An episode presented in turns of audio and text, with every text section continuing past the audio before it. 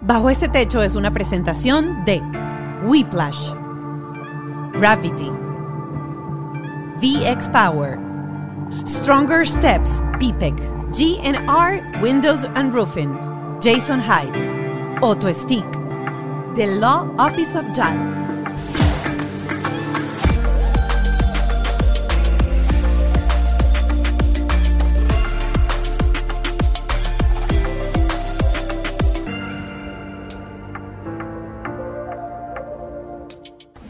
Nalgas al aire, drogas, rock and roll, perversión de la juventud. ¿Qué va a pasar con nuestros hijos? Dios mío, tú si eres amarillista. Estamos hablando desde la adolescencia. El programa de hoy fue exactamente sobre todas estas preguntas. Bienvenidos a Bajo este Techo. Vida Gaviria, madre psicóloga, creadora de Mi Día Merecido y escritora del libro Vida en Familia. En redes sociales la consiguen como Modo Mamá. Va a estar con nosotros. De paso, Vida Gaviria tiene tres hijos adolescentes. Creo que. Y hoy nos respondió, respondió muchas preguntas de ustedes, pero también nos dio como aliento, nos dio como ganas de ser papá y de tener esta vida con esos adolescentes. Así que si tienes adolescentes en casa o estás entrando en esa etapa, no te puedes perder este programa Debajo es de Techo. Gracias, como siempre, a nuestros aliados, la gente de Whiplash, nuestra agencia digital. La gente de Gravity, donde estamos grabando en su estudio. También a Ken Medina, nuestro productor. Y Ale Trémola en la producción ejecutiva. Eh, bueno, las redes sociales, por favor, no dejen de seguirnos en arroba bajo este podcast y denle a la campanita. Ustedes saben que ahorita el algoritmo es como una cosa rara y de repente deja de aparecerles el contenido. En bajo este podcast estamos subiendo contenido todas las semanas, todos los días que tienen que ver con crianza respetuosa, con noticias que están en el momento en boga y por supuesto con tips y datos para que ustedes sean mejores padres cada día. Y siguen a Mónica Pascualoto. Eso es P de Paula A S Q U A L O T T O La Pascualoto. Arroba Ralph Gressner. No, mentira, ya iba a decir tu apellido, ¿verdad? Ralph Kinner. Ay, qué horror. No me sé ni tus redes sociales. ¿Cómo, ¿Cómo es mi red, mi amor? Entiendo otra vez. ¿Cómo? Ralph Kinner. Arroba, ¿no? Arroba Ralph Kinner, correcto. Patreon. Si no han ido a Patreon, están perdiéndose el lomito de este contenido. El Patreon es donde vamos a subir eh, eh, contenido exclusivo, más entrevistas con los terapeutas y los guiones, lo que tienes que decir a tus hijos. Tienes libros ahí, tienes de todo. Así que te aconsejo que vayas a esa plataforma amiga, se llama Patreon, buscas bajo este techo y te suscribas por 5 dólares nada más. Y ahora mes. vamos directo al programa de cómo lidiar con la adolescencia de mis hijos. Vámonos. Ya está con nosotros bajo este techo Vida Gaviria, arroba modo mamá, hoy para ahondar en la adolescencia. Gracias. Gracias. Encantada de estar aquí con ustedes. Gracias por, gracias por estar con nosotros. Y lo primero que vi un post tuyo que habla del ciclo vicioso que uno entra como papá. Y quiero arrancar por ahí. Ese ciclo vicioso que sentimos como papás, que Mark me dice, o sea, me pasó, me pasó, porque dice que no debería llamar a nadie, nadie. O sea, Ajá. pasó a un amigo mío que su hijo siempre pide el teléfono. Entonces, a mí me cuesta muchísimo. Entonces, siempre pasamos ese ciclo que es, papi, 15 minutos y es fin de semana y uno dice, ah, agárralo, ya está. Papi, una hora más de Roblox. No, Roblox no. Dale, un ratico más.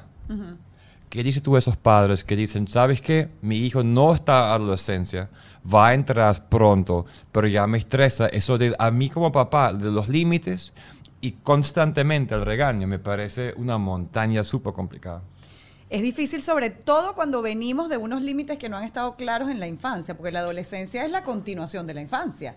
Entonces, si ya nosotros veníamos como familia con una dinámica que fluía, con límites claros, que todos entendíamos y a los que todos colaborábamos, cuando llega la adolescencia no es tan fuerte el, choque, ¿no? Sino que es más bien ajustemos. Ajustemos los horarios, ajustemos si el celular ahora ya puede dormir en tu habitación y antes lo hacía en la mía, si ya en vez de llegar a las 11 vas a llegar a las 12 o a la 1, pero sobre todo si has venido esa experiencia. Si la experiencia no se construyó en la infancia y en la preadolescencia, pues va a ser más retador. Así que para llegar con sanidad y cordura a ese momento, te diría que es mucho más barato emocionalmente atenderlo ahora, que no ha llegado la adolescencia como tal. Vamos Sí, a definirla, ajá, vamos a exacto, definir la adolescencia, define- de qué edad a qué edad, para ahondar ya de una en miles de preguntas. Gracias a toda la gente que nos sigue, que eh, mandó sus preguntas, las vamos a estar contestando hoy con vida. Bueno, hay diferentes miradas. Antes se entendía que la adolescencia era la etapa comprendida entre los 13 y los 19 años porque se desprendía del término en inglés teen, ¿no? Todos los años que terminaban en teen caían en el saco de la adolescencia. Desde la mirada de la neurociencia, que es una mirada mucho más integral y mucho más actualizada, entendemos que la adolescencia es la etapa en la que el cerebro está terminando de madurar para empezar a tomar decisiones relacionadas con la sensatez, con el autocuidado, con la protección. Eso es un proceso neuronal que se llama mielinización cerebral y eso termina de ocurrir a mediados de los 20. No, y en algunos hombres de los 40. Sí, y algunas personas seguir, porque además no maduramos en todas las áreas de la misma manera. Entonces podemos llegar a la vida adulta teniendo todavía algunos, algunos indicios de adolescencia. Pero entonces ni empieza a los 13, podemos empezar a ver indicadores antes, ni termina a los 19. Pero arranca, te voy a poner esto aquí. ¿Arranca como cuándo? Arranca, depende de la personalidad, depende del sexo, también influye, pero desde Pero dime como, dime como... Por ejemplo, podemos empezar a ver rasgos de adolescencia. ¿Y, cuáles son esos cambios que vienen a los 11? Empiezas a ver que ya los niños buscan más su privacidad, empiezan a tomar distancia física y emocional. Ya el adulto no es el que lo sabe todo. Se vive como la caída de los héroes. Ya mi papá y mi mamá, que eran antes los que tenían la verdad absoluta y la última palabra, como que mm, ya los pongo en duda ya no son los que más saben. Entonces yo empiezo a tomar distancia, empieza a ser vital pertenecer a mi grupo de edad. Antes yo sentirme aceptado, valorado, querido por mis cuidadores era mi meta vital. Ahora eso lo necesito de la gente de mi edad. Entonces ya papá y mamá como que, ah, ah, mis amigos, ¿qué dicen mis amigos? ¿Qué oyen? ¿Qué ropa se ponen? Y todo esto es progresivo, no es que se acostó un día queriendo jugar con peluches y al día siguiente amaneció, pero poco a poco tú vas a ir viendo que estas estos indicadores están cada vez más presentes. ¿Y cuándo arranca el sexo? O sea, ¿cuándo arranca el deseo de tener, de masturbarse, de que tener erecciones, de todo, Mucho antes de la adolescencia. ¿cuándo? La exploración del cuerpo humano empieza incluso en la infancia y eso perfectamente lo puede responder con mucha Claro, pero una, una cosa es eso, otra cosa es ya el deseo de... Intencionado. Noviecita. Eh, porque, por ejemplo, yo tengo un caso muy cercano, eh, eh, tiene 12 años, de 12 para 13, y todas en el salón están como enamoradas del mismo niñito, pero cuando entras en conversaciones con ella es ese hombre es mío, ese niño es mío, ellas son malas, ellas no quieren que él, va a ser para mí, que uno dice, Dios mío, yo era, yo era así o yo era más gafa en esa época y andaba como menos, pero esto es una cosa intensa de llorar a los 12 años porque el niño, no sé, habló tres minutos más con otra amiga por teléfono. Sobre todo esas edades de quinto, sexto grado son muy fuertes emocionalmente. No solamente porque hay el interés romántico, sino que también hay como la territorialidad, la propiedad sobre la amiga. Entonces, que tu mejor amiga ya no quiera estar contigo, mm. duele, duele y se vive como un duelo, pero es un duelo que está muy poco atendido y muy poco normalizado. ¿Y cómo puede uno como padre acompañarlos en esas emociones, porque yo siento que yo veo el panorama y yo digo, ¿qué hago? ¿Qué digo? ¿Le he valido la emoción? ¿No le he valido la emoción? Eh, ¿qué, hacer en ese momento? Porque obviamente uno le dice, pero no te preocupes, o sea, ya, está, ya se verá, si él va a ser tuyo, no va a ser tuyo, depende de él, no depende de ti, uno lo ve como más de una manera más pragmática y me hacen más simple y ellos están metidos mujeres de cierta edad y ellos están gracias mi amor, y ellos están metidos ahogándose en ese vaso de agua Claro, porque además a esa edad ver la vida adulta es muy lejano, es muy abstracto. No logras relacionarlo con tu vida. Entonces tú a los 12 años que te digan, ya tú vas a ver de aquí en adelante, quién sabe si en bachillerato, eso es lejísimo. O sea, yo quiero mi respuesta ahora porque estoy apenas comprendiendo el concepto del tiempo. Y que tú me hables de uno, dos, tres años es como demasiado lejos y difícil de, de acceder a eso. ¿Cómo lo acompaño? Validando la emoción. Sé que duele, sé que se siente horrible, que no te hablen, que no te presten atención, que no te correspondan. Y si no sabes, pregunta, ¿cómo se siente? Y ahí estás además haciendo un doble trabajo, porque no solamente estás abriendo el espacio para escuchar y para validar, sino que estás poniendo a tu hijo o a tu hija a revisar ¿qué siento? ¿Cómo se siente esto? ¿Se siente el estómago apretado? ¿Se siente que sudo? ¿Siento que me pongo fría? ¿Cómo se siente? Entonces, para todo, ¿cómo te sientes? Él tocó el tema. O sea, y ajá, ya va, él tocó ya el va, tema. Tengo otro- otra pregunta, Sí. pero voy a romper el programa ahorita. Ay. O sea, yo escucho esto y a mí nadie nunca me ha preguntado nada de esto, jamás ni nunca en la vida hasta el día de hoy. O sea, o sea hoy sí, porque tengo un terapeuta, tengo a Mónica. ¿Qué, qué va a pasar con esos niños? Que ¿Qué nunca va- le preguntaron. No, no, que, que le preguntamos todo eso. Porque la otra cosa que yo digo es, porque escuché otra cosa que decía, ya va, pero a mí me pasó esto, esto, esto y terminé bien. ¿Qué va a pasar con todos esos niños que estamos tan atendiendo y tan validando? Llega el momento que no hay que validar la emoción para que sufran, No. para que aprendan. No, no, te pregunto en serio. O sea, la pregunta es muy en serio. Porque también el sufrir y el no tener respuesta, o sea, no sé si me entiendo, porque estamos como que tanto validando, tanto validando, tanto, tanto, tanto, llega el momento que hay que como que, que llore solo, que hay que dejarlo y que hay que... ¿Sabes? Sí, sí, sí, te Porque entiendo. siento que vive en función de, uno vive en función de, de atender, de, de- Claro, de pero validar la emoción ya, no es ya. quitarle el dolor. No, no, pero es como que en algún momento también decir, ajá, esto es así, asado, y ya está, y punto, y para que sufra un ratico. Porque el problema que si- siento yo es el siguiente.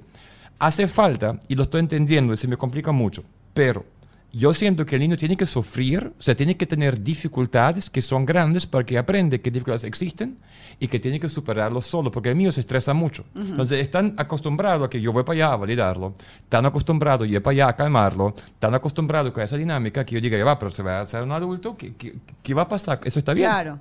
Pero, a ver, ¿qué estamos entendiendo por validar? Validar no es quitarte el dolor. Claro. Validar es que tú sepas que aquí hay alguien que te acompaña y que no va a hacer nada por quitártelo, sino que más bien te va a decir, siente, y aquí estoy yo, si quieres hablarlo. Eso es validar. Y eso no le va a hacer daño a nadie. Lo que, re- lo que a lo mejor no es tan saludable es pretender quitarle todas las emociones, Estamos muy aliviárselas. Estamos muy claros. Sí, Sí, entonces, acuerdo. ¿Qué va a pasar con ese futuro? Bueno, probablemente no tengan tanta necesidad de acompañamiento terapéutico como el que tiene nuestra generación. La gente que dice, ah, pero yo crecí así, estoy bien, muchas de esas personas, y ojalá cada vez más, están buscando ayuda porque se dan cuenta que no están tan bien. Correcto. Pero eh, realmente es la primera vez que pasa eso en la historia, ¿no? Que estamos buscando de cambiar las infancias de los niños. ¿Y por qué pasa? Porque, Porque estamos- venimos de un modelo Claro. que nos ha dejado heridos, disociados, con tremendas dificultades en cuanto a salud y enfermedad mental y estamos diciéndonos, bueno, si por esa ruta esto fue lo que conseguimos, vamos a probar otra para ver si a la humanidad le va mejor. Creo que esa es la apuesta. Es complicado porque, o sea, es como es- va- va otro tema, pero sigue tú, porque obviamente va a llevar a... Yo quiero Ajá. eh, seguir tocando, tocando ese tema y unir ese tema de la validación de la emoción. Eh, en este caso que estábamos tocando era por un factor externo y yo entiendo que lo que hay que hacer es ponerte del lado de tu hijo para enfrentar el problema y no de hacerle sentir a tu hijo que tú estás en contra de él porque él es el problema. Claro. Eh, y obviamente decirle, mira, si necesitas ayuda, si quieres ayuda para solucionarlo, vamos a buscar las vías para solucionarlo. Yo estoy aquí. No es, ven acá, mi amor, cómo te lo arreglo, cómo te lo resuelvo, cómo te lo hago, no te preocupes, X. Y quiero unir eso con, obviamente, el límite, porque siento que hoy en día hay mucha confusión entre la crianza respetuosa, ¿ok? En donde respetas la emoción y el sentimiento del niño, a la crianza permisiva, en donde por decirte, yo sé que estás triste, el límite se tumbó, se cayó, o te voy a solucionar los problemas, que es, es lo que está planteando Ralph. Claro, porque la, generación, exacto, porque la generación de la gente que recibieron el premio de ah, compartir, o sea, participaste, y todos están quejándose hoy en día que esta fue una infancia horrible y que no es que me prepararon. Tuve una conversación con alguien que tiene 20 años, ahorita 18, y dice, no, mi infancia fue terrible porque siempre tenía el premio, que participé, y hoy en día estoy viendo la vida y, chavo, no estoy en nada, no estoy participando, no me da nada, qué horrible mi vida y está en crisis por eso mismo. Es que fíjate que la crianza respetuosa es respetuosa en doble sentido. Yo respeto tus emociones, las valido, te acompaño, te brindo el espacio para que tú te sientas contenido o contenida y a la vez yo lo hago conmigo. Cuando tus emociones son las que regulan la agenda de toda la familia, ya no es respetuosa, ya yo me estoy respetando a mí como tu cuidador, como el adulto. Nunca olvidemos que nosotros somos el adulto y que yo le puedo hacer a mí, decir a mi hijo, como me pasó a mí, con el mío que ahora tiene 20, entiendo que no te guste la resolución que yo tomé respecto a este permiso y tienes todo el derecho a estar furioso conmigo. Vívelo. Esta es mi última palabra. Ya está. Sigamos a lo que viene. Vamos a hacer una diligencia, vamos a salir, tenemos que hacer esto y esto y esto. Entonces, hay un límite como muy difuso entre hasta dónde sobreprotejo y dónde empiezo yo también a enseñarle y a modelar a mis hijos, es tu emoción. Tú la estás viviendo. Yo estoy aquí para acompañarte. Que tú decidas seguirla viviendo también es tu decisión. Y eso también va a estar bien. Yo creo que también necesitamos entender, y creo que lo, lo hablábamos en el otro episodio también, que nuestros hijos son personas. Nosotros no estamos viviendo la vida por ellos. Nosotros solamente los estamos acompañando un ratico de su vida. Son personas que van a tomar decisiones con la información que nosotros les damos, que a veces ni siquiera son las decisiones que nos hubiera gustado que tomaran. Son personas. ¿Cuántas veces nosotros no hicimos cosas que nuestros padres dijeron, por ahí le dije que no? Y nosotros fuimos y las hicimos. Sí. Porque necesitábamos vivirlo, porque necesitábamos experimentar, porque toda nuestra manada lo estaba haciendo y yo no podía en ese momento correr el riesgo de no pertenecer. Y lo hicimos. Porque si nosotros hubiéramos vivido la vida según lo que mandaban nuestros padres, a lo mejor nos hubiéramos ahorrado muchos dolores, pero seríamos hoy tremendamente dependientes de estas, de estas personas también. Correcto. Entonces hay, un, hay como un in-between allí que es un equilibrio que necesitamos buscar. Ok, cuando tocamos el tema al principio de los límites, que creo que es algo vital y esencial, mientras haya esa relación, obviamente, de que uno es el cuidador y ellos están, obviamente, al cuidado de nosotros. Eh, ¿Qué pasa si, como comentaste al principio, durante la infancia no teníamos la información? Porque hay mucha gente que me escribe eso. Esto llegó ahorita, ¿cómo hago? ¿Cómo echo para atrás? ¡Qué desastre! Nunca lo he hecho. Es rectificable, o sea, se puede rectificar la dinámica padre e hijo e ir incorporando estos nuevos conocimientos que nos van llegando. Me encantaría decirte un sí rotundo, pero tiene condiciones. Ok. Depende de qué pasó. Hay diferentes situaciones en la infancia que son recuperables y hay otras que, por mucho que el adulto cuidador haga el intento, bueno, mira, eh, ya me mandaste a un internado, ya me abandonaste, ya te dedicaste a tu vida de pareja y te olvidaste de mí cuando yo estaba creciendo. En la vida adulta yo puedo recuperar o en la, durante la adolescencia y puedo intentar reparar, pero siempre va a depender. Por eso en temas de desarrollo humano la respuesta siempre es depende. Depende de con qué eh, recurrencia, de cuál fue la profundidad de esa herida, de mano de quién. No es lo mismo que sea una mamá, que sea un papá, a que sea alguien que esporádicamente pasó una vacación en mi casa y me pegó. Y yo recuerdo eso, a que haya sido tu mamá o tu papá todos los días o la mayoría de tus días. Entonces va a depender. La buena noticia es que el cerebro siempre puede reaprender. Siempre estamos a tiempo de tener una mejor infancia o una mejor relación con la infancia que tuvimos. Voy, voy, voy, otra vez, dile más lento, otra vez. Siempre estamos a tiempo de tener una mejor relación con la infancia que tuvimos. ¿Cómo? Reparando, entendiendo. Entendiendo. O Si sea, yo- san- o sea, sanando con terapia la herida. Claro. Si yo entiendo además que mis padres hicieron lo que pudieron con lo que tenían entre manos y yo los veo como personas, desde la compasión también, porque es que yo conozco a mi mamá desde que es mi mamá, yo no la conozco de antes. Claro. Y a mi papá igual, y a mis cuidadores igual. Y probablemente los juzgo solamente como un papá, como una mamá. Pero cuando yo entiendo, esta mujer tenía intereses, sueños, renunció a diferentes cosas, en ese momento en su propia familia estaban pasando situaciones y lo que pudo hacer con nosotras, conmigo, mis hermanas fue X, Y, Z. Bueno, sí, eso fue lo que pasó. Pero cómo me encargo yo de eso a partir de ahora es solo mi responsabilidad. Y ahí entonces entra el trabajo terapéutico, el trabajo individual, el trabajo de autoconocimiento. Cuando hablamos de los límites, ¿verdad? Eh, y él dijo, es que empieza, empieza, y hay niños que son mucho más persuasivos que otros. Hay unos que empiezan y hasta que no termina, pero cinco minutos más, pero papi, pero no, pero no, no, no, no. Y yo recuerdo que tú puedes tener un hijo así y otro no, porque yo era de las que mi mamá decía no, y me quedaba así susto, mi mamá no me hablaba más, y yo me moría, y se- ni se me ocurría irle a decir a mi mamá, pero por favor, te lo pido a mi mamá. Mi hermano era todo lo contrario, tiquiti, tiquiti, tiquiti, tiquiti, tiquiti, hasta que mi mamá decía, toma, ya. Yo, yo conozco una- un caso muy cercano de un vecino que tiene una niña de dos años. Cuando ella pide arroz, no hay forma que le para. Entonces, ¿cómo hacer? ¿Hay alguna táctica, hay alguna técnica para nosotros los padres cuando estamos en ese borde, en ese Porque abismo para saben, sucumbir? Claro, ellos saben que nos manipulan, ese es el momento, esa, esa es la estrategia. Que, o sea, yo sé que él sabe, que él- yo sé que él sabe, que él sabe que puede manipularme. Ella. pues. Ella, en este caso, el del ella, vecino. Ella, ella, de la vecina. Consistencia. Firmeza amorosa. Ellos saben que cuando tú estás más cansada, cuando estás más cansado, hay más probabilidad de que sueltes el límite. Y obviamente, como ellos nos conocen y ellos también quieren acomodar la realidad a su conveniencia, van quizás a producir ese cansancio o acelerar ese cansancio para que ya tú renuncies al límite. Entonces, bueno, de nuevo, yo soy el adulto, mientras más consistente yo sea, también yo estoy transmitiendo más seguridad.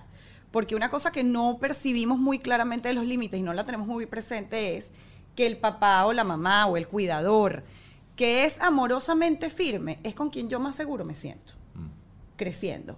Entonces, si yo sé que yo tengo un cuidador que al final siempre lo convenzo, que al final siempre termina dándome lo que yo ah, le pido, entonces tampoco me lo voy a tomar muy en serio y tampoco me voy a sentir muy seguro, muy segura.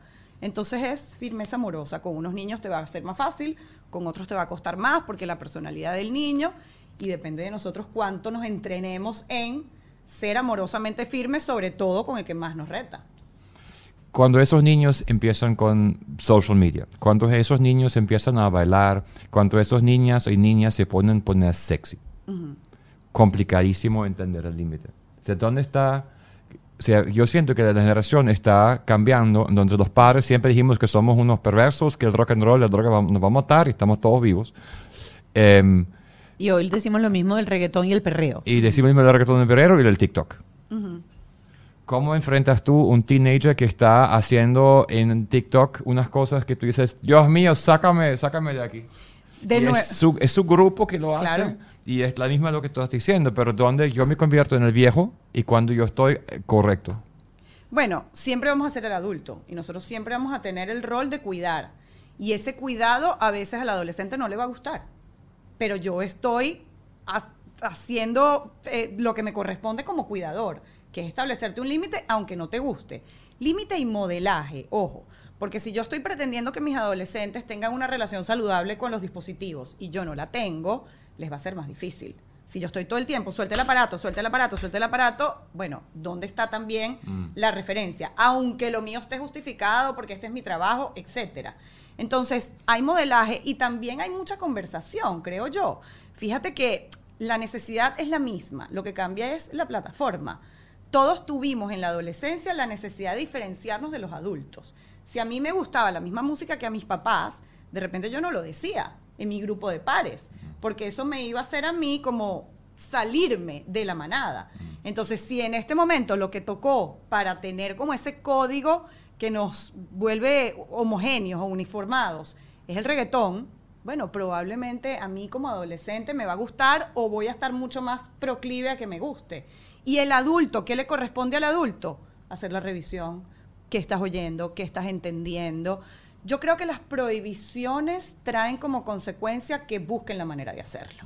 O sea, cuando nos decían no vean novelas, Uno ¿tú la veía. hacías? Te escondías y la veías. Hoy en día, no hagas TikTok. Bueno, o, o enséñame tus redes sociales y te muestran la que te pueden mostrar, pero no te muestran la second, la third, la anónima, etcétera, Claro, etcétera. De repente no es no lo hagas, Mm. pero debemos nosotros acostumbrarnos o normalizar, por ejemplo, que niñas de 12, 13 años tengan un movimiento corporal y un baile y una cosa súper sexual, porque de repente eso es lo que yo siento que a él le preocupa.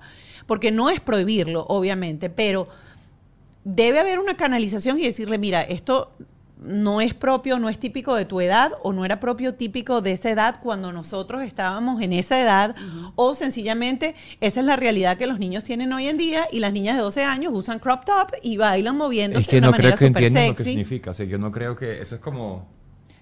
Claro, pero Uno lo ve como diferente porque ya uno es adulto. Claro, no es adecuado.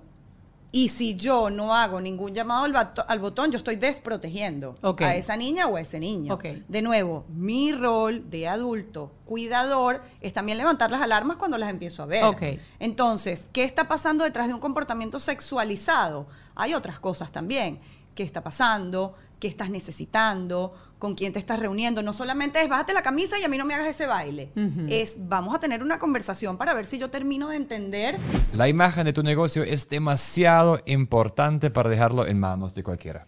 Porque la gente cree que es, no sé, hacer un logo y ya está. Pero no, es estilos, colores, tono de comunicación. Todo comunica la calidad del producto o servicio que tú estás ofreciendo. Yo te recomiendo buscar el mejor equipo. Whiplash no solo crea marcas increíbles, sino que también te asesoran en el proceso. ¿Qué es lo que tú de verdad necesitas? ¿Qué debes invertir tu tiempo y tus recursos para crecer? Acércate a los que saben en whiplash.com, le das al botón rosa y agendas una llamada con ellos. Así de fácil. Dale, pues. El miedo. No, se ajá, crea- arréglate un poquitico aquí. ¿Por qué? Flaquito, te ves de un bonito. Es que no hay nada como tener la luz perfecta, el sonido controlado, los fondos maravillosos. Luz, ¿puedes arreglarle un poquito esta luz de aquí? No, tienes razón. Y eso que tiene Gravity.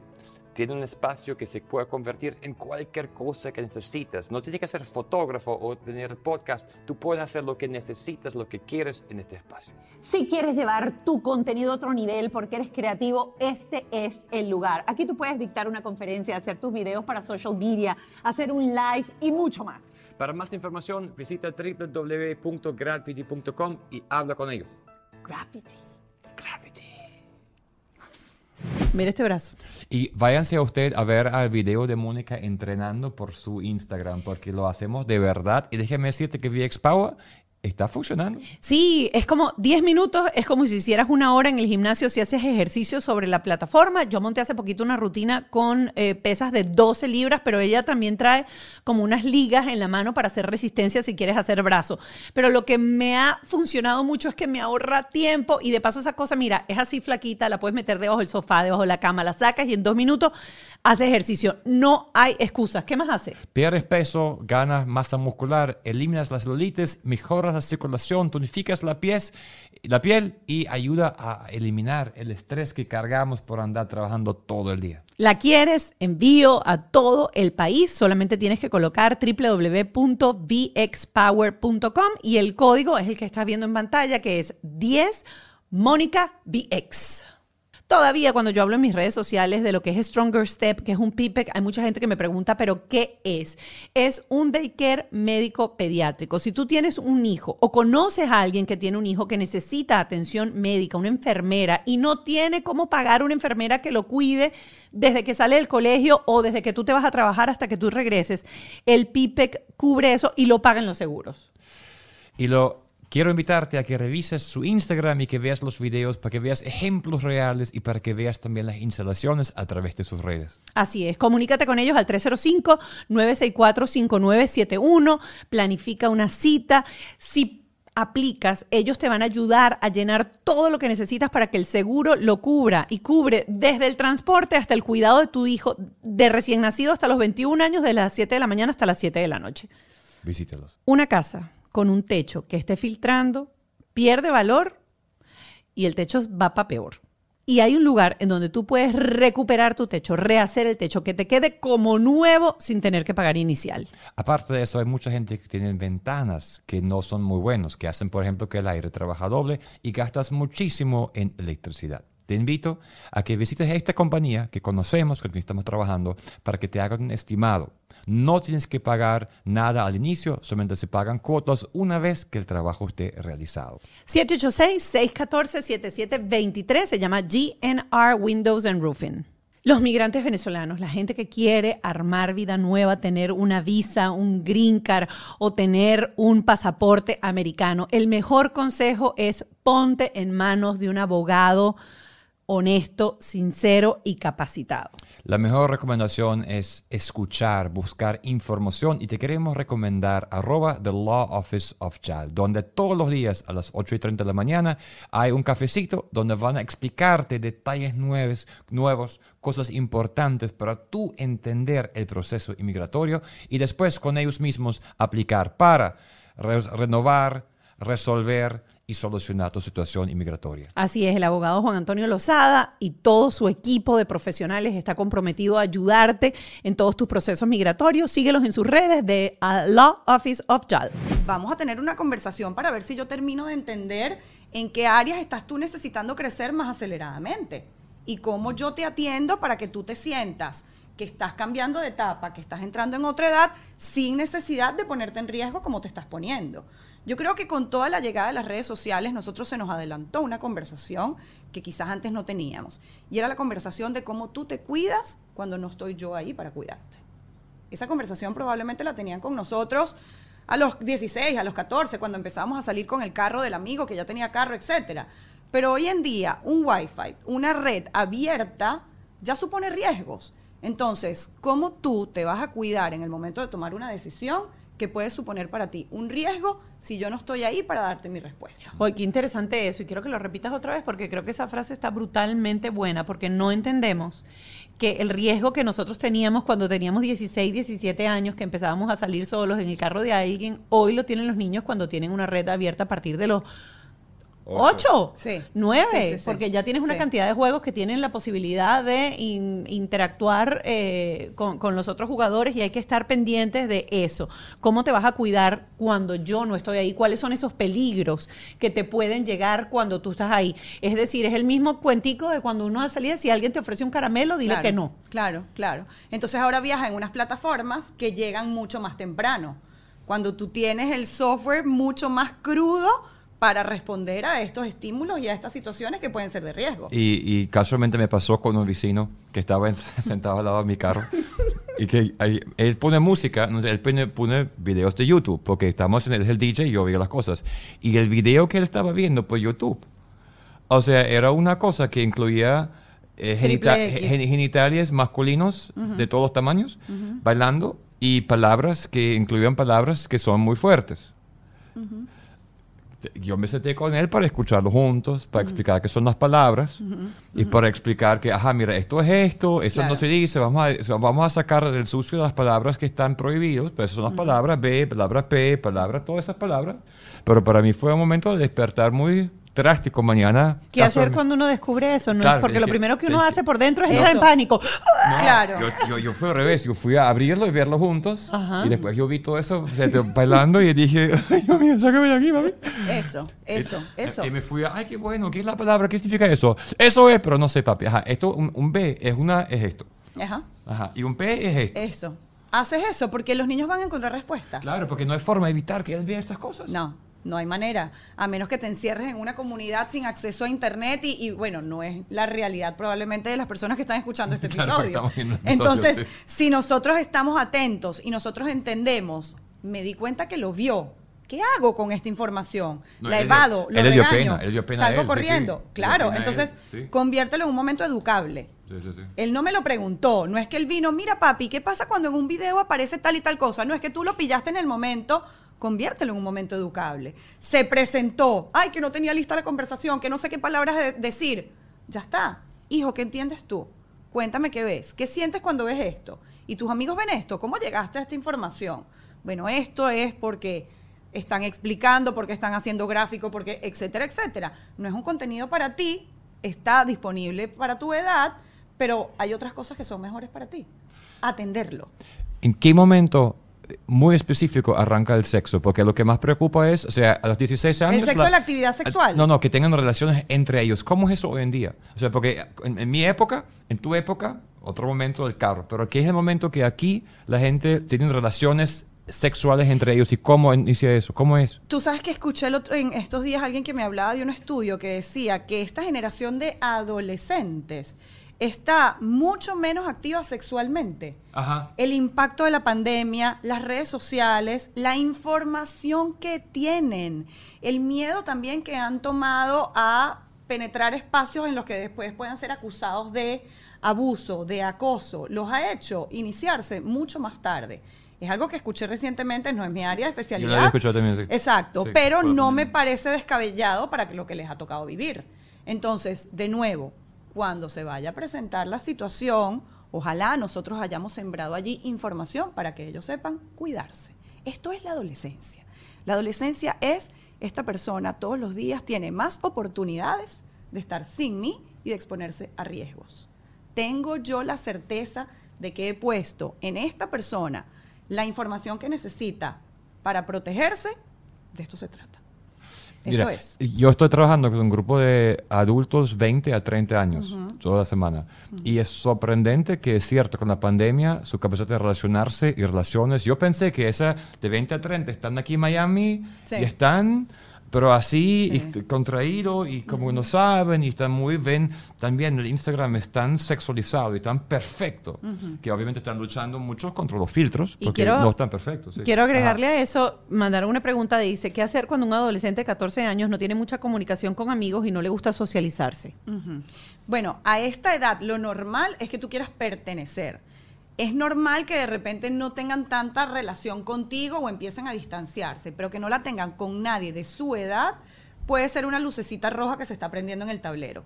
Ahí podemos abrir la conversación con personas que comparten con este adolescente diariamente, maestros, coaches, buscar al counselor, abrir un espacio de acompañamiento profesional. Yo le decía a los papás que veía en sesiones durante la pandemia, es que tus hijos se quedaron sin el espacio natural para hablar mal de ti. Claro. Cuando tú adolescente peleabas con tu papá o tu mamá en el camino al colegio y te bajas del carro, ¿con quién lo, lo desarrollabas? Con el que estudia contigo, con el que está contigo en el colegio. Lo perdieron. Entonces, más que nunca, necesitan que propiciemos estos espacios. Y esto que tú ves, fíjate que lo estás viendo en un público ya más adulto, 20 a 30 años. Pero es que además la pandemia tuvo una característica, que es que en la pandemia nosotros, por las características del virus y cómo se contagiaba, empezamos a tomar desconfianza de las personas. Porque tú puedes ser portador de lo que yo no quiero que, me- que se me pegue o que me dé. Entonces ese distanciamiento lo internalizamos tanto que nos hemos quedado un poco así, o sea, todavía ya pasó, ya hay vacunas y todavía nos saludamos como, sí. te doy un beso, te doy la mano, que me pongo mascarilla, me dista ¿qué hago? Entonces, sí, definitivamente yo creo que el impacto de ese distanciamiento no lo hemos terminado de ver, ni en los adolescentes ni en los jóvenes adultos. Pero volviendo al tema, entonces cuando uno tiene 15, 16 años, es como antes, es como que está con su, su noviecito y después buscan un espacio. Pero es que eso no cambia por la generación, eso es diseño humano, eso es una necesidad biológica. Entonces la necesidad va a estar, la exploración va a estar, la búsqueda del placer va a estar. ¿Qué hacemos nosotros en esas fases? ¿Qué hacemos con eso? O sea, la conversación de que aquí están los condones, aquí está el hotel, aquí está el Uber. Dependerá, Ralph. Dependerá de cada dinámica familiar. Habrá dinámicas familiares que sentirán que eso es empujarlos a la iniciación sexual. Habrá otras familias que dirán, ya yo sé que está la curiosidad presente y yo quiero que se cuide y entregarán todas las herramientas. Pero ojalá que llegue ese momento después de que hubo años de información. Porque nosotros creemos que la información es la conversación, el libro. Y tú tienes años dando información. Cuando tú y Mónica se abrazan, se besan, ya están dando información. ¿Cómo nos sentimos nosotros respecto a la afectividad? Ya ahí viajó un mensaje. Entonces, esperar a los 15, a los 16 para empezar a informar, estamos tarde, muy tarde. Puede ser que ya ellos recibieron la información donde la pudieron conseguir, que probablemente no se parecía a la que No, nosotros a los hubiéramos 8 querido años en un video de Little, Little John se llama, te voy a mostrar el link. sí. Quiero empezar a contestar preguntas y quiero unir estas dos. Dice por aquí, ¿qué hacer si mi hijo es rebelde y retador? Siempre le he pegado y castigado. ¿Cómo mejorar la relación? Y eso también lo quiero unir. No, pero es que es verdad. Claro. Y eso es lo que pasa mucho con... O sea, imagínate tú que tú tienes una forma de criar que es algo que tú modificaste de la que te dieron a ti, que te dieron palo, que te castigaron y te metieron en un cuarto encerrado y la mamá se llevó la llave. Y el celular tenía un candado para que uno no pudiese llamar por celular, por, por teléfono. Sí. Y uno mejora porque uno dice uno quiere ser mejor padre, pero sin embargo estamos en un proceso de transformación, de revolución. ¿Qué hacer si esta madre, cómo, ella dice aquí, cómo mejorar la relación? Obviamente es una relación herida, Claro. pero se puede hacer algo. ¿Qué puede hacer ella? Sí. Empatía, empatizar. ¿Cómo crees tú que se siente tu hijo creciendo junto a ti? Si tú, su figura de cuidado, agredes. ¿Cómo se siente? Claro, da, da ahogo pensarlo. O sea, además un niño en estas edades no tiene plan B. El plan B es quiero crecer rápido para salir corriendo. Y hay muchas maneras de crecer rápido. Puedes crecer rápido cronológicamente o adultizándote antes de que te corresponda. Entonces me vuelvo alzada, entonces me escapo, entonces me evado a través de distintas maneras, porque estar cerca de ti es atemorizante. Y esa mamá puede tener una conversación desde el corazón pidiendo disculpas y de ahí arrancar a Ojalá. construir una mejor relación. Ojalá. Y no le va a bastar una, probablemente, porque la conversación se puede quedar un poco en, ah, sí, pero esto me suena un poco como oferta de político. O sea, este niño necesita comprobar que de verdad esta mamá está haciendo una transición y que este va a ser su nuevo normal. Porque durante esos primeros ocho años, lo que este niño entendió es, el mundo no es confiable. Y yo soy una persona defectuosa, tanto que merezco golpes. Ahora, esta que dice, tengo una niña de 10 años que está muy rebelde y no tiene interés por los estudios y tiene ataques de ira, sufre de ira. Como padres nosotros también somos limitados. Nosotros no somos Google y nosotros no somos los padres de toda la humanidad. Nosotros también somos nuevos en esto que estamos construyendo. Buscar ayuda.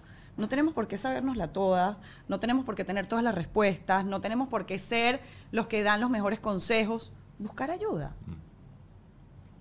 Voy con otra. Me gusta, quiero responder unas cuantas preguntas porque la verdad, esta gente está en plena adolescencia. Eh, dice por aquí, saludos, quisiera saber cómo negociar con un adolescente de 17 años para que deje el teléfono por las noches. A veces hasta amanece y le explico que no le hace bien porque el cerebro tiene que descansar y nada. Eh, no quisiera llegar a los extremos de quitárselo y hasta pegarle. No sé qué hacer. Por favor, ayuda. Bueno, si ya has explicado, si ya has argumentado y todavía no te lo entrega, no tiene la capacidad de autorregularse para entregártelo. Y asimismo le puedes decir, veo que aún cuando te doy la información, tú todavía sigues eligiendo no hacer lo que yo te aconsejo, que es lo que te protege, además. Entonces, a partir de este momento me lo vas a entregar. Hay que quitárselo entonces. Pegar nunca es un camino, porque además pegarle a alguien de 17 años, o sea, ya- me imagino ya el adulto buscando un banquito para poderle pegar, porque ya probablemente son más altos y más fuertes que nosotros. Miren, yo, yo voy, a, voy a hacer este, este Y da el- inciso la acá. opción del teléfono, hay la opción de tú poner horarios Time que limit. automáticamente hace el time Sí. limit. Y mucha gente no sabe eso. Lo Sí. programas en su teléfono, en tu teléfono y poquito.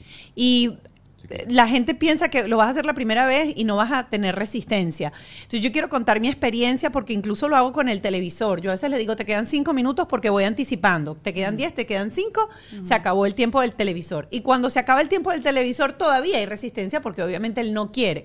Pero yo me paro sin gritos y sencillamente le doy al botón del televisor y se apagó el televisor. Yo me he dado cuenta que a medida que repito esa dinámica, la resistencia es cada vez menor y el drama es cada vez menor. Entonces no se desesperen si lo ponen en práctica la primera vez y el niño hace una pataleta, tira algo, grita, es que tú siempre...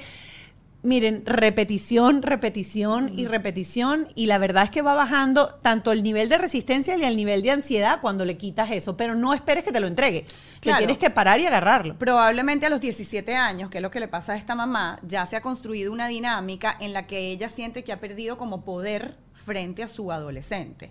Probablemente ella se le olvidó hace mucho rato que ella era la adulta, que ella era la autoridad y ahora le toca como reconstruirla y el celular es como el objeto de, de tensión en este momento. Pero de nuevo, llega un momento en que incluso nos lo agradecen. Gracias por cuidarme, gracias por sostener el límite, gracias por protegerme, gracias por insistir. No va a ser esta la primera vez como tú dijiste. Pero de nuevo, tenemos que entender que nosotros somos el adulto y que si mi adolescente no está eligiendo cuidarse, pues es porque todavía no lo sabe hacer. Si yo sí lo sé, ¿cómo yo le voy a negar la oportunidad de cuidarlo solo porque él no lo sabe hacer?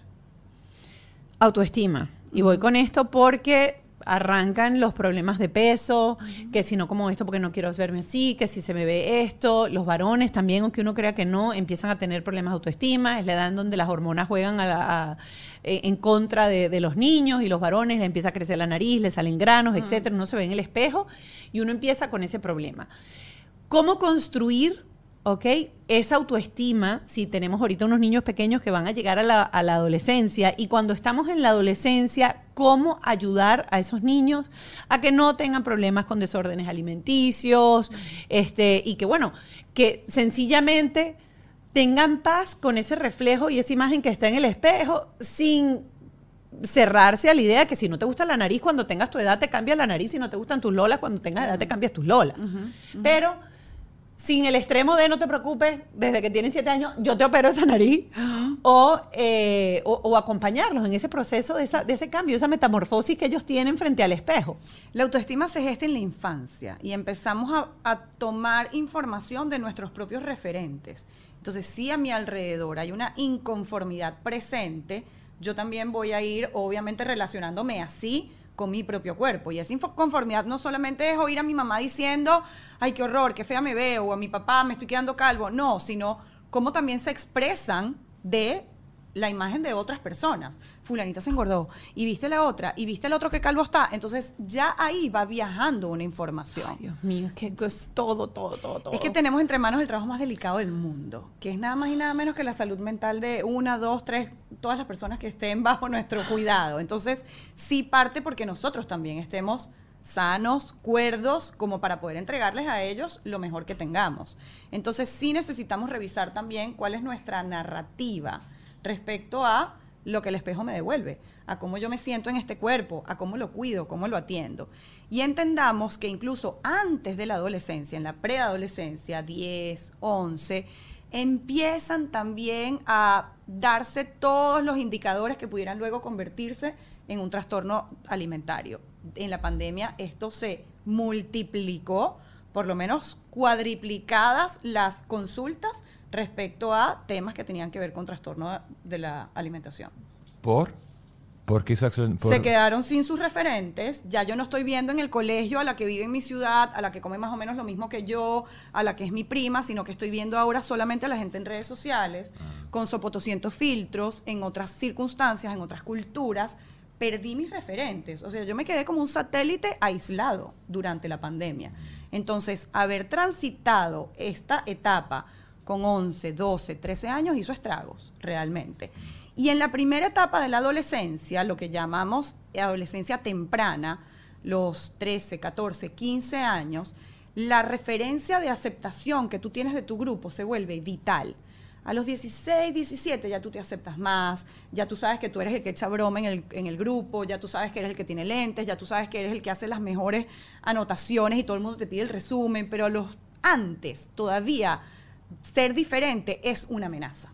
Entonces, estemos también claros como padres que esto a esa edad se siente terriblemente amenazante. La pregunta aquí puede ser, ¿cómo te ayudo? Habrá niños que dirán, no quiero ir más nunca al colegio, sácame del colegio. Bueno, mi amor, sacarte del colegio no es una opción, pero cuéntame qué podemos hacer para que tú te sientas más cómodo o más cómoda.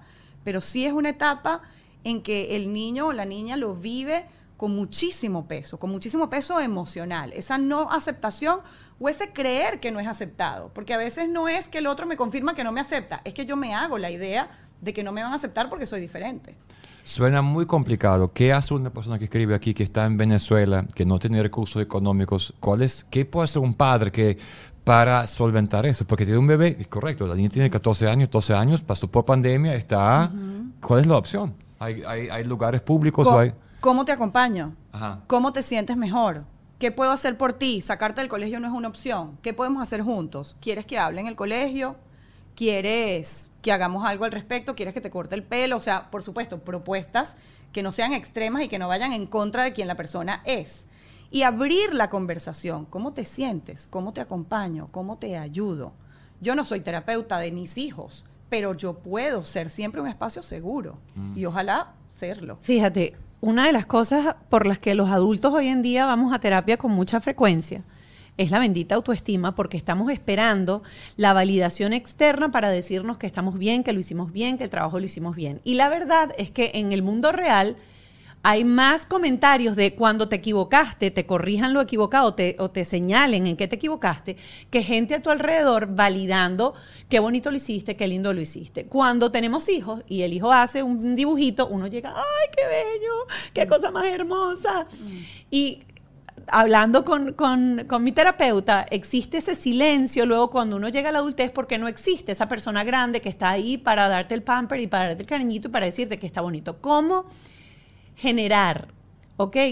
Que crezcan nuestros niños sin la necesidad, o sea, que no se sientan vacíos, porque el problema es que cuando no tienes la validación externa, sientes un vacío interno. Hay algo que nosotros podamos hacer como padres para intentar que ese vacío o que ese, ese eco, cuando no hay alguien diciéndote, lo hiciste bien, qué bonito te quedó, te ves bonita. De nuevo, ¿cómo te sientes tú con esto que hiciste? Ok. Yo creo mucho en prepararnos para vivir la vida conmigo, que yo me caiga bien. Yo soy la única persona que va a estar conmigo toda mi vida. No matter what, yo voy a estar conmigo toda mi vida. Si yo soy una persona quejona, si estar conmigo es fastidioso, si yo no puedo estar en silencio porque inmediatamente mis pensamientos me, me aturden y me desesperan porque veo solo lo trágico de la vida, yo tengo ahí una oportunidad de trabajo. Si tú le preguntas a tu hijo, ¿cómo te sientes tú con ese dibujo que hiciste? Buenísimo, mami, me fajé. O de repente sabes que lo hizo a los trancazos por salir del mandato y iba a sonar el timbre y quedaban dos minutos. ¿Cómo te sientes tú de verdad con eso que tú hiciste? ¿Qué tanto cariño, qué tanto trabajo le pusiste? Y a lo mejor te, logras que te diga, bueno, lo hice por salir del paso, la próxima vez me fajo más y me queda mejor. ¿Cómo te sientes tú? Eso no te lo quita. Es preguntar, nadie. es ir a la pregunta. Es ser artesanos de la pregunta. Es despertar en tu hijo la curiosidad por saber quién soy yo. Más allá de la novia que tenga en este momento, del mejor amigo, del influencer, ¿quién soy yo? O sea, ¿por qué lo hiciste? ¿Por qué lo creaste? ¿Por qué lo claro, inventaste? y si esto se vuelve mi normal antes de llegar a la adolescencia, yo voy a estar mucho más blindado para esos estragos que la adolescencia supone. Porque ya no es esperar que el grupo me diga, tú eres el cómico de la clase, tú eres la que hace los mejores resúmenes, tú eres la que mejor hace las coreografías. Es que ya yo lo sabía. Solo que ahora lo voy a comprobar en un mundo más ampliado, que ya no solamente es mis papás y mis abuelos, mis tíos, etcétera, sino la gente que tiene mi edad. Pero ya yo lo sabía. Simplemente ahora lo estoy confirmando con ustedes. Y esto no es una falsa autoestima, esto no es inflarles el ego, esto es preguntar qué te gusta de ti, por qué a ti te, tú te caes bien, qué crees que nosotros extrañamos cuando tú no estás en un, en un domingo porque te fuiste a casa de alguien, qué crees que es esa parte que nosotros decimos, ay, si estuviera Marca aquí seguramente hubiera salido con tal cosa, pero es preguntárselo a ellos para que ellos tengan esa herramienta desarrollada llegada a este momento que es tan álgido y tan movilizador. La adolescencia marca un antes y un después. La adolescencia, de hecho, a veces es hasta un filtro. ¿Cuántas personas nosotros no perdimos en la adolescencia? Porque se fueron por un camino de riesgo que no cruzaron el puente y no siguieron en la vida. Entonces la adolescencia es verdaderamente una etapa que te mueve. Mientras tú más sólido, con más autoconocimiento llegues a ese terremoto, mejor vas a salir. Preguntan por aquí también por qué son tan irritables y con eso vamos a ir, vamos a ir cerrando, como para explicar. Y lo otro es la mentira. esas, esas dos se repitieron Ay, sí. también, ¿verdad?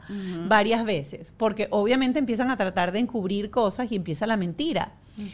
Cuando uno descubre la mentira, ¿qué debe ser? Yo sé que me mentiste, no me digas la verdad. O cómo debe, cuál debe ser el, el- el guion de uno como padre para, ah, te la pillé, pero aquí La mentira tiene una ganancia. O sea, ¿por qué yo estoy acomodando la realidad? Es como la pregunta que hay que hacerse uno como adulto, ¿no? Hay mentiras que tienen patas tan cortas, sobre todo cuando son chiquitos. ¿Fuiste tú? No. Y el niño ya no chocolate. que tú al final te ríes, ¿no? Pero ya cuando lo vemos en alguien que está encubriendo una situación que pudo haber traído consecuencias dolorosas o consecuencias que implicaban un gasto incluso, ¿qué ganó? No diciendo la verdad. Es ahí a donde tenemos que ir. ¿Qué ganaste? O sea, ¿qué lograste acomodar por un ratico mientras esto no se supo que a ti te dio más tranquilidad? ¿Por qué pensabas que si nosotros creíamos esto, tú no ibas a tener la consecuencia? La consecuencia igual, igual la vas a tener. Porque se sepa, porque no se sepa. Y si no, nunca se supo, la consecuencia es tu remordimiento. Que tú vas a estar allí todos los días dedicándole tiempo a pensar, ojalá que no se sepa. Entonces, al final, la mentira es un síntoma. Lo que necesito ver es qué está trayendo esto detrás. ¿Qué se acomodó en función de esto que tú no querías que se supiera? He sido demasiado dura cuando te he pillado en algo que no estaba alineado conmigo. He sido demasiado exigente, he sido demasiado crítico. Te he juzgado duramente cuando has hecho algo parecido a esto, que es preferible que me eches un cuento para que yo no descubra en qué estás de verdad. O estamos tan desconectados que yo no me merezco saber exactamente quién es mi hijo quién es mi hija por el miedo que tú tienes de mi respuesta. Ahora yo pregunto aquí con lo de la mentira, Ajá. porque a veces dicen mentira porque no quieren defraudarte o porque no quieren, po- porque obviamente sigue siendo su papá. Ponte tú que has hecho el trabajo súper bien y viene esta mentira porque no quieren defraudarte. ¿Cuál es la reacción de uno como padre? Para seguir construyendo ese canal de apertura, ¿ok? Pero rectificar y decir, mira, y luego que la consecuencia tiene que estar, porque el hecho de que tú me hayas dicho la verdad no quiere decir que tu acción, si fue una acción que amerite una consecuencia, tiene que estar. Claro. Y la diferencia entre la consecuencia y el castigo. Depende, de nuevo, depende de la mentira, depende de a quién involucra, depende si yo tengo que salir corriendo a reponerle la computadora a alguien porque tú se la tiraste por un piso 3 para abajo, o sea, va a depender de la situación. Pero en todo caso la pregunta siempre tiene que ser, ¿qué estabas evitando? O preguntarme yo, ¿qué está evitando mi hijo? Si no me quiere defraudar, quizás le he dicho verbal o gestualmente, yo tengo altísimas expectativas de ti, aquí no cabe que tú tengas una respuesta o una conducta distinta a mi película, entonces ahí me puedo revisar yo. Y la conducta obviamente está, o sea, si viene Mark y le pega a su hermana y tú le dices, ¿qué pasó? Y te dice, no fui yo, se tropezó, fue la puerta, fue el viento. Obviamente que tiene que venir la consecuencia. Tienes ahora que reparar lo que hiciste.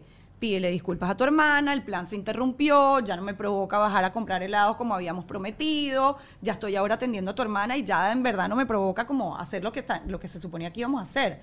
La consecuencia está, porque así es la vida. Y tiene que estar. Es que estamos entrenándolos para la vida. O sea, en casa yo pudiera mm, bypasear la consecuencia, pero en la vida no. Entonces, bueno, ya hiciste esto, ven, te acompaño a pedir perdón. Tienes que pedir perdón. Si es algo de pedir perdón, por ejemplo. Bueno, yo voy a, pon- voy a poner este ejemplo. Ya pasó varias semanas, ya estamos tranquilos. El no, closet. pero no, no hablo de eso. No, eh, eh, un el vecino. Un vecino. Los vecinos de ustedes sí son Oh, didácticos. Sí. Eh, el Cuen- vecino. Cuentan todo. O sea, algo, yo había puesto un límite y él se molestó con el límite y se fue para el cuarto. Obviamente estaba molesto, refunfuñando. Se fue para el cuarto y abrió la puerta del closet con tanta fuerza que desprendió las bisagras el vecino de la puerta del closet. Y obviamente me llama así como que, mira lo que pasó. O sea, yo ni Lo lo, que toqué. pasó. Ajá. Sí, o sea, te lo juro que yo le di suavecito. Y obviamente en ese momento, primero, o sea, yo tuve que salir un momento del cuarto porque a mí lo que me provocaba era convertirme en Linda Blair, ¿verdad? Cuando vi la puerta guindando, las dos, eh, respirar, volver a entrar. Y obviamente hubo la consecuencia, él tuvo que pagar eh, la reparación de, de- del, Del closet. closet. Pero claro, al principio es, yo no lo hice, yo lo toqué suavecito. eh, y, y el problema es que el instinto natural es comértelo vivo. O sea, es, "Ah, pero ¿por qué? Ok. Sí, pero ahí la vecina se retiró y el vecino se acercó y se calmó toda esa cosa. Eso, eso me contaron a mí. Claro. Pero entonces, lo correcto es eso, no, Sí. no alterarse, ¿ok? Y aplicar una consecuencia a lo que sucedió y resolver y... Más que correcto o incorrecto, porque, a ver, si nosotros estamos dándole esta información a papás Ajá. y ellos dicen, ok, dieron el ejemplo del closet y ahora a mí me pasó con otra cosa, Ajá. el carro, no se lo robaron y ahora el carro amaneció rayado y chocado y supuestamente no fueron ellos. Más que buscar el correcto o el incorrecto es cómo yo te acompaño a crecer en esta grandísima metida de pata que tú acabas de hacer. Ajá, pon el ejemplo del carro, que el del carro es fijo. Exacto. Se roban el bendito carro. Exacto, y no fui yo, pero si el carro estaba parado ahí, si amaneció chocado, no sé quién habrá sido. De nuevo, en el momento de crisis vamos simplemente a recoger los daños. O sea, en el momento de crisis los bomberos no llegan preguntando, pero ¿de qué calidad era el extinguidor que usted compró? Apagan el incendio. En el momento de crisis recogemos los daños. En el momento de no crisis es el momento educable. Ven acá, yo sé que tú chocaste el carro. Y ya está. Y ahí ya se cayó la necesidad de sostener la mentira. Ahora, cuando yo te dije a ti que tú no podías salir en el carro porque todavía no sabes manejar, era evidente que esto podía pasar. Ya no me hiciste caso y ya pasó. ¿Qué crees tú que viene ahora? Y le das la oportunidad de intervenir en la reparación, que no quiere decir que vamos a hacer lo que ellos digan, porque a lo mejor te dirán, no, bueno, eh, lo dejamos así, no se ve tan mal, ¿no? Ok, te estoy dando el chance de que digas qué vamos a hacer con esto, porque esto tiene que tener una consecuencia, porque mi carro estaba bien, yo no quiero andar con mi carro chocado.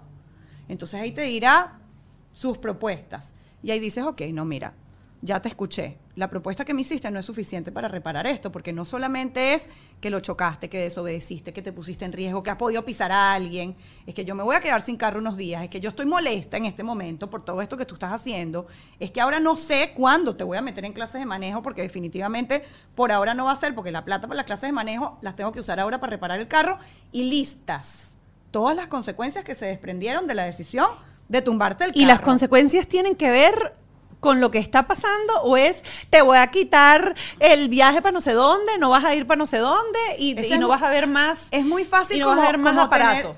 la respuesta lógica. Si tú te pasas en rojo en un semáforo y el fiscal, suponiendo que hubiera fiscales, te quita la tarjeta de crédito y te dice, porque eso es lo que más te duele. Tú le vas a decir, ¿qué tiene que ver la tarjeta de crédito con qué? O sea, ¿qué tiene que ver?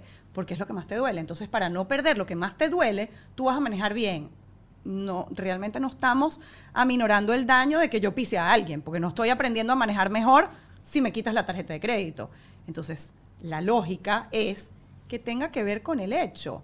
Y de nuevo, devolverles a ellos, tú tomaste una decisión. Eso es lo más poderoso. Tú decidiste robarte el carro sin saber manejar bien.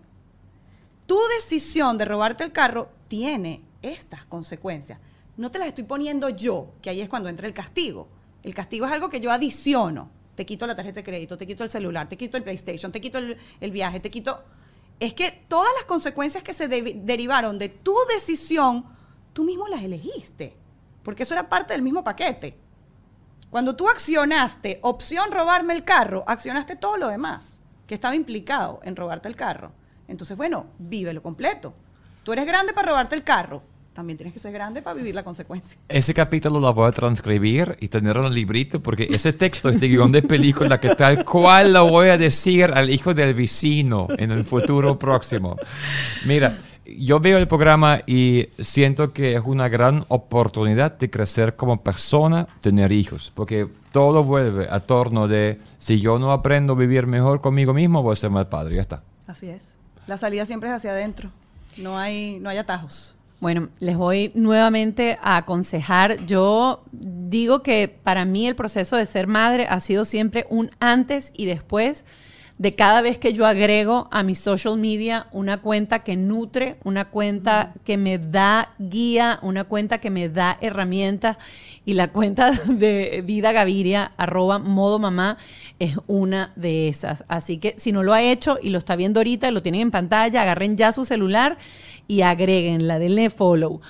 Eh, porque creo que es importante eso, es importante y les damos gracias a todas ustedes que son terapeutas que hoy en día están regalando su trabajo de terapia de un modo muy generalizado, pero sé que está cambiando vidas y está dándole guía y luces a toda esta generación de papás que queremos hacer un trabajo mejor, que queremos crear una generación con menos trauma, con menos necesidad de ir a terapia y una generación mucho más feliz, mucho más empática.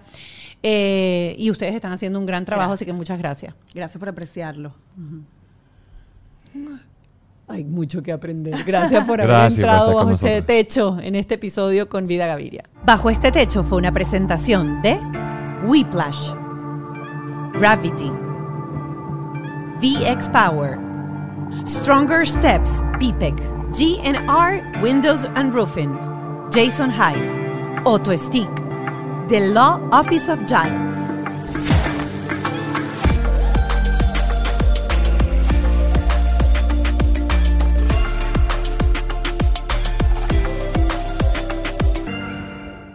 ¿Estás listo para convertir tus mejores ideas en un negocio en línea exitoso? Te presentamos Shopify.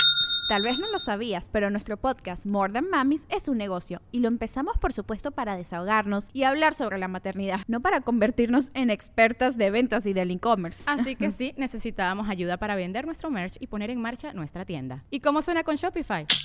Llega otra venta. Shopify es la plataforma de comercio que está revolucionando millones de negocios en todo el mundo. Ya seas un emprendedor desde tu casa o desde donde sea, Shopify es la única herramienta que necesitas para iniciar, administrar y hacer crecer tu negocio sin dificultades. Con Shopify puedo gestionar pedidos, envíos y pagos desde cualquier lugar, brindándote toda la información y estadísticas de tus ventas al detalle. Regístrate para un periodo de prueba con tan solo un dólar al mes en shopify.com barra sonoro, todo en minúsculas. Minúsculas. Ve a shopify.com barra sonoro para llevar tu negocio al siguiente nivel. Shopify.com barra sonoro. ¿Estás listo para convertir tus mejores ideas en un negocio en línea exitoso? Te presentamos Shopify. Tal vez no lo sabías, pero nuestro podcast More Than Mamis es un negocio y lo empezamos por supuesto para desahogarnos y hablar sobre la maternidad, no para convertirnos en expertas de ventas y del e-commerce. Así que sí, necesitábamos ayuda para vender nuestro merch y poner en marcha nuestra tienda. ¿Y cómo suena con Shopify? Llegó otra venta. Shopify es la plataforma de comercio que está revolucionando millones de negocios en todo el mundo. Ya seas un emprendedor desde tu casa o desde donde sea, Shopify es la única herramienta que necesitas para iniciar, administrar y hacer crecer tu negocio sin dificultades. Con Shopify puedo gestionar pedidos, envíos y pagos desde cualquier lugar, brindándote toda la información y estadísticas de tus ventas al detalle. Regístrate para un periodo de prueba con tan solo un dólar al mes en shopify.com barra sonoro, todo en Ve a shopify.com barra sonoro para llevar tu negocio al siguiente nivel. Shopify.com barra sonoro.